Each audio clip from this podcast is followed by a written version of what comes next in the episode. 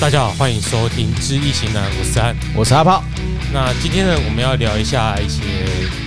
算时事吗？算时事。对，大家这个节目呢，我、干，我上次第一次看他这个 YouTuber 的节目，嗯，有三百多万个订阅。老高有三百多万，对，啊，我还没有注意他有几哎个订阅。我知道他怕蛮红，但是因为我之前对他的影片没什么兴趣啦，就之是前讲什么也不是没看过，就是他的他的节目应该就只是把一些看起来是很复杂的？不然这样简单的介绍给大家吧。嗯然后，但是通常他找的题目会是以比较吸引眼球为主啦，就嗯不一定是很震惊的东西。当然啦但毕竟三百多万人嘛，他很会选材对啦嘛，嗯所以很多外星人啊什么，他会讲的煞有其事。那他嗯其实我觉得这是一种表演形式啦，不嗯，代表他讲的东西是很认真的跟你讲这些。他就应该有一个粗略的练认识对啊。，但是他上个月还是这个月嗯，先解决好，上个月了，上个月了，上个月了。我们放的时候可能也是上上个月了。嗯我们只是说，因为很多个 YouTuber 或者是 Podcaster 都在嗯讨论他的这一篇，包括古埃啊，嗯，包括台通，对，很多人都在讨论。对，就是他的那个影片讲的就是说，哎、人生的成功是不是取决于你的运气而已？对，其实也是跟现在很多人都说躺平呐，哎只，要你运气好，我就躺平嘛，嗯，反正我就是会成功。就是如果人生真的只是由运气来决定你是不是成功，那我干嘛要努力？对，我干脆躺平就好了。所以想要引起很大很多人在讨论。对，但嗯是基本上，因为他看的那一那一篇论文 paper、嗯学术文章是来自于好像美国哈佛大学对，真的有人在做这个实验。的，对应该说他哈佛大学有颁发一个奖项叫搞笑诺贝尔，对，然后做这种题目通常都是那个题目蛮有趣好笑的。嗯，像是在搞笑诺贝尔，可他真的是经过正统的学术研究途径去做出来的结论，嗯，他是真的研究。没错，那之所以叫搞笑，就是因为他很不正经。但是有很多的诺贝尔的诺贝尔奖的学者，嗯，是先得过搞笑诺贝尔，，对，才去得到得诺诺贝贝尔。尔奖，那搞笑归搞笑，但是人生中本来就有很多认真的搞笑成分。嗯，就你就怎么讲啊？人生也是这么无奈，你也只能笑笑啦。对啊，但不代表说搞笑就不是真的。当然嗯，有时候搞笑也是有它的逻辑，有它的理论基础。对。那很严谨的学术文献被他用很浅显易懂的方式表达出来，嗯，所以他当然只是着重在某一些比较吸睛的方面，嗯所以他也没有完全就是只说那一些。你如果看完他整部大概三十几分钟吧，你给我看八分钟而已啦，我给你的做八分钟吗？八分钟啦，所以你没有看完，我就看到那个就八分钟啊。真的吗？我看一下，你看你传给我的，我是看八，可是就大概有讲到他，我有看完他那个实验的那个影片呐、就是模拟那个实验的影片，然后什么常态分析的那个 IQ 的常态分析啊那些的，我都有看到。你一定没看完。我看八分钟而已呢，你看，你只看了八分钟，可总总共二十八分钟啊，还是我把它看完了？因为我我就放在那边看啊。他总共二十，诶总共怎三么十那么分久钟啊。反正我我很确定我看完了，那我是看到还是看到那个八。那一片的人标题叫《真正的人生攻略》，这一期也许你会看了又看，对啊，这个等一下啊，半小时啊，还是我就默默的把它看完，也是二十几分钟哎、三十，快三十分钟啊，哎，也有我有看完，因为那时候我跟我阿姐看不一样的东西，我在看这个。有啦，这个我我有，反正我就没有很就是慢慢把它看完的。哎那你看完你有什么感想？还是我们要先介绍这一篇，你说这个这个影片吗？这一个研究，这影大片概就讲一这下个，吧，大概讲，反正大家说不定有听过，没听过的就顺便听一下嘛。嗯，就是对我来说就是红点、 绿点，不要不要讲那么不完整，当然不要，诶、就是你的人生中，你可能会遇到好的机会跟坏的机会，对，但是你运气好，可能会碰到比较多好的机会嘛。好。我决定由我来介绍啊，重新再好啦介绍这一篇论文大概在讲什么。好啊，哎，首先呢，呃，这篇文大概就是我们刚刚前面讲过了嘛，很多人就说，哎、人的成功决定是不是只有在运气而已？嗯对。那这边的研究是怎么设计的呢？就是说，你要你要做研究，你总有很多方法嘛。你要假设，对啊，你要假设，那它基本上它是一种用跑呃跑几率的嗯软体去跑的，然后它有一些假设啦，就是它这个假设就是，比如说这个场域里面有呃，好像一千个吧，哎假设一千个个体好了，嗯一千个个体就是一千个人。嗯，然后这一千个人的智商能力是呈常态分布的。对，什么叫常态分布呢？就是一个呃中型，对一个中型的分布，就是对人的能力在于中间或偏右或偏左一点点是占绝大多数的。对，然后你在极聪明或极愚蠢，是就很是少百分之的九十九点五以外的，那就那个叫标准差啦。嗯嗯，如果大家知道的话，对总而言之，人的能力是呈常态分布的。嗯，但是大家都知道，社会的财富分配是呈八二法则的，对，就是有八成的财富是集中在少数两成人的手上，是的，然后这个分配是不会变的。嗯，然后依据这样的常态分布跟财富的分配呢，这个原则下去设计了这个场域的模型。然后比现在假设这一百个、一千个人距离是相等的，嗯它均匀的分布在这个场域当中，场所、地球、台湾嗯都可以。反正就很均匀的，对，因为自然界的法则就是符合八二法则，智商能力也是符合常态。那接下来我们给每一个点，就带每一个人给他一个起始值，叫做十。嗯，这个十呢啊，你可以理解十万。好，哦，你玩大富翁的开头，每个人都有对十万块。嗯，那你要怎么去决定到最后这个人的能的财富累积多少？啊，财富累积越多，我们一般人的假设就是越成功嘛，对不对？。对，那刚刚阿花一开始只想到的红点跟绿点呢是什么呢？就是说红点就是一个不幸事件，嗯，绿点就是一个幸运事件。，然后这幸运的事件跟不幸的事件呢，它会随机的散布在诶、呃这个每一个个体当中。嗯，所以不论你的财富起始多少，财富其实是一样的，一样的没有不论，不论你的能力值多少，对你遇到红点跟绿点的几率是一样的。嗯，所以说呢，当这个结果就是这个设定模型一一旦按开始，它就会从诶、它好像是以二十诶四十年为周期，二十岁到六十岁，哦，对，嗯一一般人是二十岁开始赚钱，六十岁准备退休嘛，所以它这个模型会跑四十年，当然是软体中的四十年啦，不是现实中的四十年。对，然后到等到跑完跑到六十之后呢，就去看财富累积的情形怎样。嗯，然后毫不意外的，四十年过后符合八二法则，符合八二法则，嗯，决定每个人身上财富累积多少的，跟你的能力一点屁关系都没跟有哎你。的 IQ 一点关系都没有， IQ 越高，你的钱不会越多，对，但是运气越好，你的钱会越你多的，钱越越多。就是说，呃，决定一个人那个数值成功的几率啊，嗯这，是在于你越到遇到越多的绿点，遇到越少的红点。简单就趋吉避凶，啊，你是挺高啊 g 嗯就连续遇到绿点一，直撞绿点，哎那一直触碰，他好像有有还是有说嘛，对不对？有时候哪一那个好运那个人碰触碰了几次，在几岁到几岁，对，对，他有连续可能有两个还三啊，个我，们忘了讲了，遇到幸运点，嗯，你的数值会乘以二，对，那遇到不幸点，你会就除以二。二，对对对，然后他好像举里面那个老高举了的那个案例，就是就是说最幸运的那一个人累积到最后的财富是从一开始是十嘛，好像两千八百多，对，两千八百，哎，两百八十倍，翻倍翻倍再翻倍，对，然后在最右边最聪明那个人好像很，不到十嘛，对我记得不就到，很少嘛，很少，然后最笨的也没有多少，就差不多了，跟最聪明的其实没有差很多没啦，没没差多少。嗯，就最幸运的那个人其实是中间偏右一点点。就是有一点小，哎，中间值偏，对了，哎假设智商一百八，嗯，他在一百，然后他可能在一百左右，对，他100啊不出会特别笨，也不会稍微聪明一点点，对，但也没有完全中间。啊可是其实你去看现在的呃，我吧，很多人好像我们呃，应该说目前看到成所谓成功的人，他并不是非有没有说到非常顶尖，因为很顶尖当博士当什么嘛，对，对嘛？但当博士一般不会认为是顶 尖。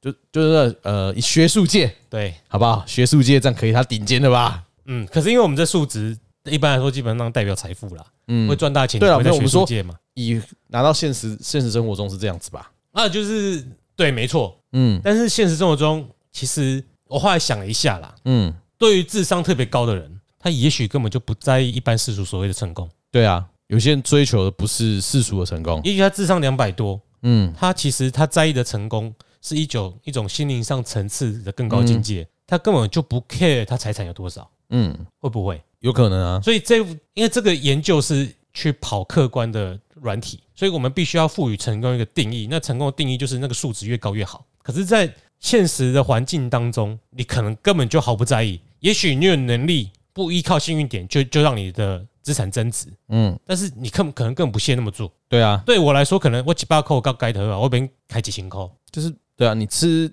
一样，就像吃一餐的道理一样嘛。一餐一餐五十块跟一餐五千块一样都可以吃饱，这我也蛮想解释说，为什么智商特别高的人，他对啊，因为他是啊他可以理解这个东西就是这样，我只是为了要吃饱，我的生理需求是这样，对我不是要吃一餐给人家看，对，对，他想想要的成功，说不定就只是获得，比如他终其一生学术研究上的解答，对解答成功了，他最后负债累累，他根本就不在意。他不 care 啊，他如果成功他就不 care 啊。对，对，那我我们就就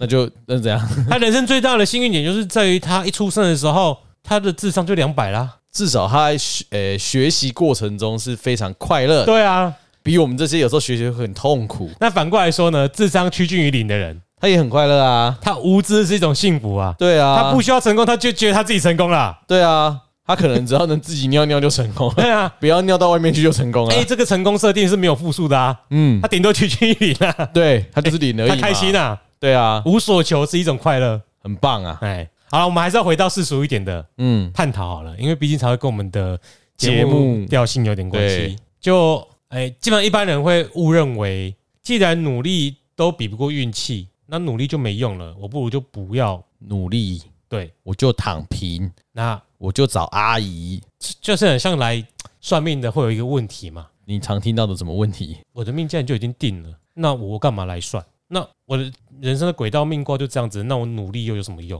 所以我们之前讲到修行嘛，对，不要困在这轨道里面嘛。嗯啊，如果不要困在这轨道里面，就是你努力嘛。嗯，嗯，可是问题是努力就没有运气来的重要啊。但是你不努力，哎、应该说你努力，你还有一些可你可控的改。假如说努力，我可以改变两趴，嗯，我遇到好运气是乘以二嘛，但我努力，我至少可以改变五趴、五趴、十趴。可是努力不会去影响随机的运气啊。对啊，但是你不努，你你看你你有努力，你增长了十趴、二十趴，但当你有运气的时候，你碰到的时候，你你的分母是大的，你不会永远是十。哦，你的假设是对我已经我我没有用那个实验的假设，那个实验假设是你你没有努力的这种都没有吧，就全部靠运气嘛。但换到现实生活中，现在是我们讲到现实生活中的问题了嘛？你不努力，你永远就是那个十起始点，嗯，你碰到运气就变二十。可是我有努力，我可能变到十五。我碰到运气来的时候，我乘以二我是三十，对吧？所以你你你在你有运气上，你可以跳一个比较大的成长，可以。所以我觉得还是要努力。 OK。嗯，那在那个影片里面，他其实有说到这个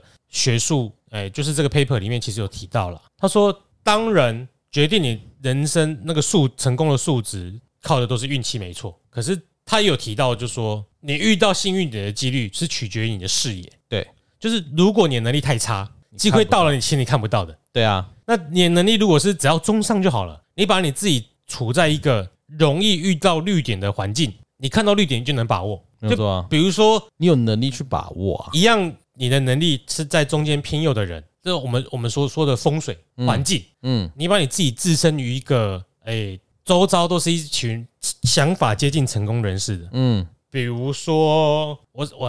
我不知道合不合适啊，比如说你周遭人都是台青教成的，你的视野会跟你周遭都是嗯，国中毕业的，差很多。也许一样有可能数值会翻倍，嗯，可是你们翻倍那个过程一定是不一样的，没错啊你。有可能是靠金光党的。对啊，对啊，对啊哎、对啊。你有可能去靠、对啊靠开五十五枪的，嗯，你啊，另外一边是不一样的方法，所以你你将你自自己处是自身处放置于那个出现绿点看得到，哎、应该说培养自己的视野。当绿点出现的时候，你抓得到的那个环境，对，会比你处于风险红点很多的地方，嗯，几率是不一样的。所以其实有办法提靠努力提升你成功几率的，嗯，只是说如果你没有能力，其实你根本就看不到绿点，看不到绿点就没办法把握。我觉得不要说看不到绿点，是，哎，我因为我现在的工作会变成说，我们会知道说很多 case 是你一定要努力，我们都讲，其实就是一直做，你有一定的成绩，等到一个大的 case 来，你有办法，你才有办法去掌握，对对嘛？嗯所以说，呃，你前面没有练兵，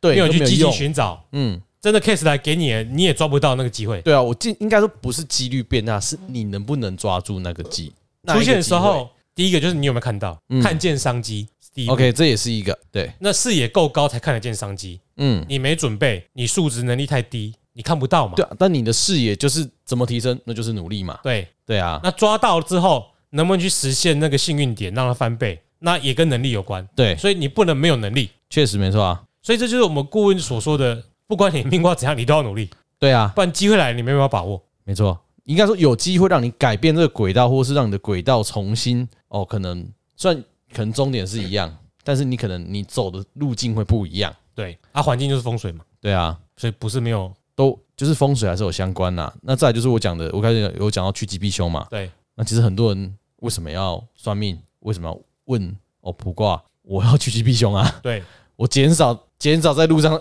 发生车祸几率啊，嗯，对减嘛少风险，减少风险嘛。对、啊所以我觉得说，诶，这个有当下我看完，我第一个直觉，那个影片我看过就是就趋吉避凶啊，对，最简单的、最简单、最平凡的就趋吉避趋吉避凶，因为我不要去发生最意外啊，坦白说不要去发生意不过外一样是风水顾问或者命理顾问，我们是绿点，其他可能是红点的、这要靠大家的智慧啊。哦。 有的对，有对，没错，有些 命理顾问可能是红红点或对，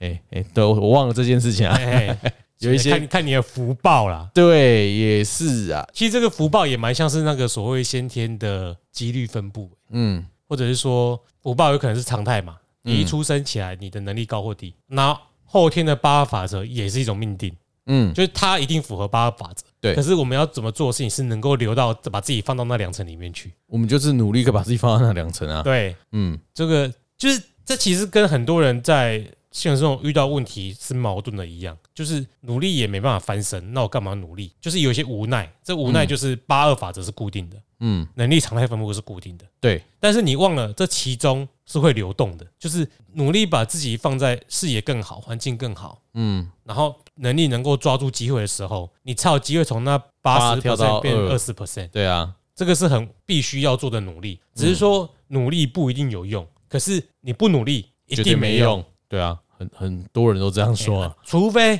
你一出生就是含吃金汤匙，那那 你也是人家天生几率，对比你好，那就他比几你率好一起始点就遇到绿点了，对那个就没办法那嘛，那没办法说什么啊。因为那也是真的人生中会遇到的不公平。这嗯种不公平是很现实存在的，嗯，你没有办法去抱怨东抱怨西。可是就是因为有这些不公平，你毕竟就是常态分布嘛，对，就一定会有不公平的事情发生。现在资现代资本主义民跟民主社会的合体，嗯，提供的是你你一个有阶级可以流动流的动努力的选择，嗯而不是只是打破这个阶级，因为只是打破这阶级，以自然的八二法则始终会变成八二法则。就是还是会有那个阶级所以存在。如果你没有资本主义提供给你流动的机会，嗯就会变成八二固定了。嗯，你这几十年几个世代，二十 percent 永远是那二十 percent，八十 percent 永远是那八十 percent。你唯一一次抽签的几率就是下次投胎重来，嗯然后积累久了之后，哪一次革命打破，嗯然后再哎、再过一阵子混乱又变回解八了冻、改变、再冻结，对又过了不知道几个世代再打破一次。对啊，但是资本主义的社会就是你永远有争取向上流动的机会，对，只是这个努力可能很困难。会有难度啦。对，其实如果这样讲，共产党的理念应该没有八二法则吧？有啊，以理论基础来讲，你共产我大家都一样，我为什么会有八二法则？对理论基础来讲，就是大家都是一百。对啊，哎、可是现实生活中就是只有他们，对对对他们就是会有八二，不管怎样理论都符合自他然们法则甚至九一法则都出来哎了。可能是二跟九十八，哎，对 对，所以我会觉得说，至少现在的资本主主义这个社会的模式，我还有机会拼一拼拼看，嗯，但在共产主义可能就没办法了。每个人打拼的这个部分是可以自己决定的啦。如果你到了专制的时期，你你像我那样子的，基本上就很难有流动的自由。嗯，没错。那其实也是重点是跟大家大家讲说，还是要努力 啦。下次投胎投胎到民主国家或者是专制国家，嗯，如果你要做这种选择，就变成说你投胎那一次就是红点跟绿点，对你选错了，你就一辈子。你投到你投胎到绿点那个地方，嗯你的眼前是一堆的红点跟绿点，嗯想办法去争取。嗯，那你如果投胎到红点那边呢？全部都是红一出的。生之后，对，除非你生在生长在帝王权贵之家，嗯，那个时候就会是全部都绿点。啊，如果生长在一般的平民百姓，那可能就可能一直都是红对点。了，可能可能呃，九十九个红点，一个绿哎点，哎但是对你它会包在那个红点的中间这样、啊。，对对对，达官显要嘛，嗯，所以大家还是可以珍惜一下我们现在所拥有的。对啊，当然有有需要趋吉避凶，也是可以写信来留五星好评来问我们。那这因为我们可能表达的不是很好啦，嗯，大家还是可以去看一下老关跟小莫这个影影片。片呐、啊，那嗯如果你更有心的话，毕竟他们已经是在重译原本的作品了。嗯，那你还是可以去看原本，我记得好像冠军评论网还啊，科学有有某个网站在这一篇文献刚得奖的时候，它就有介绍了。嗯，如果你看不懂英文，就去看那一个。我应该可以找到链接，把它都放到我们这节一集目节目下面的介绍里面去。嗯，那大家直接去看。如果你有能力，可以直接看原文，因为毕竟吸引眼球三百万订阅者不会完全照实的去讲其中的东西。对，哎，而、我们这边也只是因为它比较浅显易懂，所以我们透过它的讲法来跟大家讲一下，以及嗯，它跟我们节目所要介绍的知识有没有一些什么关系。哎，就是不能躺平啊。不能躺平，嗯然后该做功德也是要做功德。对，然后你现在就会知道说年运多重要，每年都要趋吉避凶对。你今年红点多，对，就少就多买点保险，嗯，那今天绿点多就冲啦。就都出来打拼。对，好，我是阿炮，我是在，下次见，请大家到 Apple Pockets 给我们五星好评，谢谢。拜拜。